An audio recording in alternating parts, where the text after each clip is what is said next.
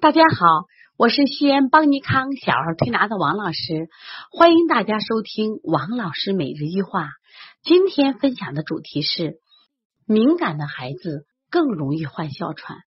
在临床中，经常有一些妈妈问到我，王老师，我的孩子啊，现在已经判断为过敏体质。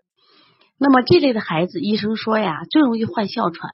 我现在可担心了呀，因为。在医学上，哮喘说是不能根治的，这怎么办呀？那你教教我，看如何预防哮喘。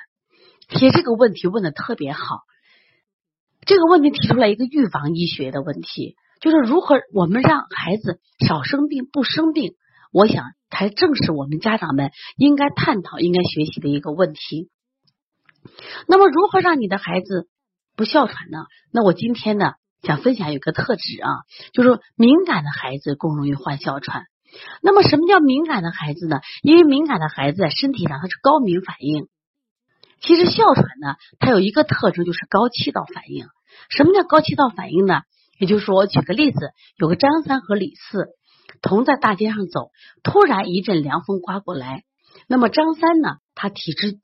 正常，他会说啊，好凉爽的一口气，一一一股凉气。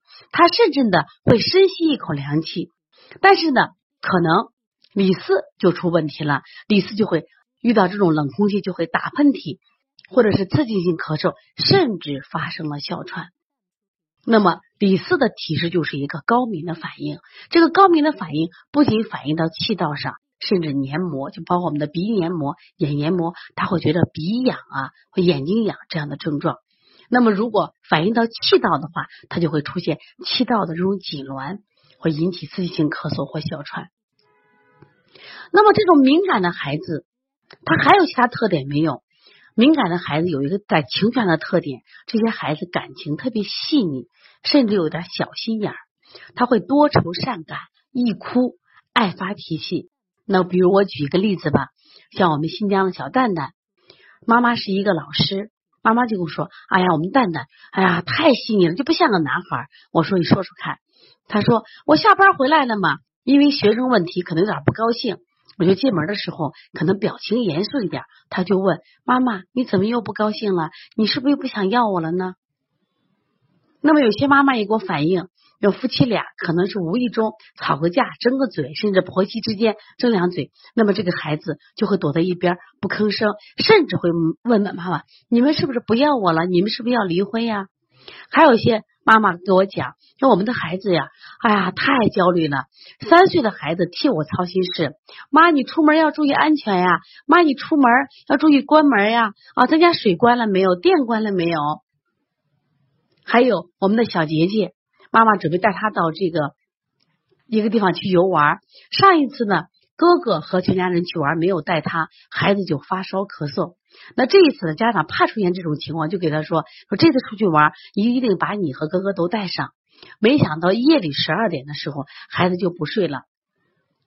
他把窗户拉开，妈妈说：“你干嘛呢？”他说：“我要看天亮没有。你明天一定要带我去玩呀。”哎呀，妈妈说，我都快要疯了。这个孩子怎么这么细腻呀，这么操心呀？实际上，这些特点都是敏感的孩子所具有的特质。那么这类孩子，他在感情上细腻，他在对外界的环境，他也非常的细腻和敏感。这类的孩子就容易出现哮喘。那么，我们如何让这些孩子不患哮喘呢？那我们要降低他的敏感度。那么降低敏感度的一个方法就是我们推拿，经常给孩子推拿，哎，孩子接受你的推拿，他就没有这种痒的感觉了。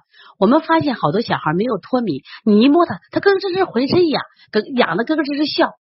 那么有些孩子，妈妈经常给推拿的孩子，我发现他对一，比如说我们推拿师，那这是一个陌生的人去按摩他，他就没有这种反应。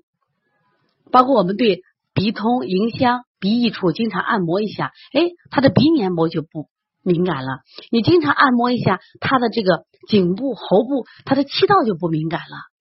你经常按摩一下他的眼部，他的眼部就不敏感了。经常按摩一下他的皮肤，皮肤就不敏感了。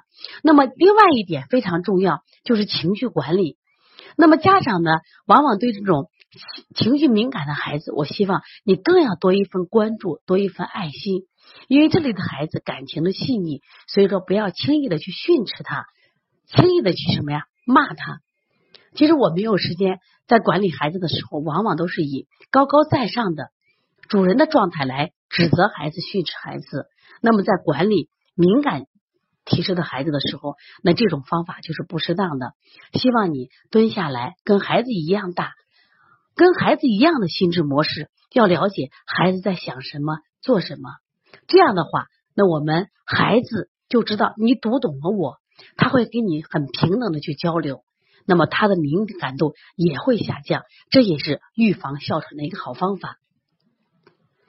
那么，当我们的孩子已经有了过敏体质，他很可能会出现哮喘这样症状的时候，希望我们的家长从多方面关注孩子、爱护孩子。保健孩子，我想我们的孩子一定会健康成长。如果你的孩子刚好有这方面的症状，他就是一个敏感的孩子，你有什么问题需要咨询王老师，请加王老师的微信幺八零九二五四八八二九。我们也为妈妈们，包括我们同行开设的不同类型的课程，有小儿推拿基础班，也有小儿推拿辩证提升班，也有开店创业班，也有小儿推拿讲师班。希望我们的家长、我们的学员，还有更多喜爱小儿推拿的有志之士，走进邦尼康的课堂，共同来学习中医小儿推拿知识，让小儿推拿这种绿色疗法进入到各个家庭，来保护我们孩子的健康。好，谢谢大家。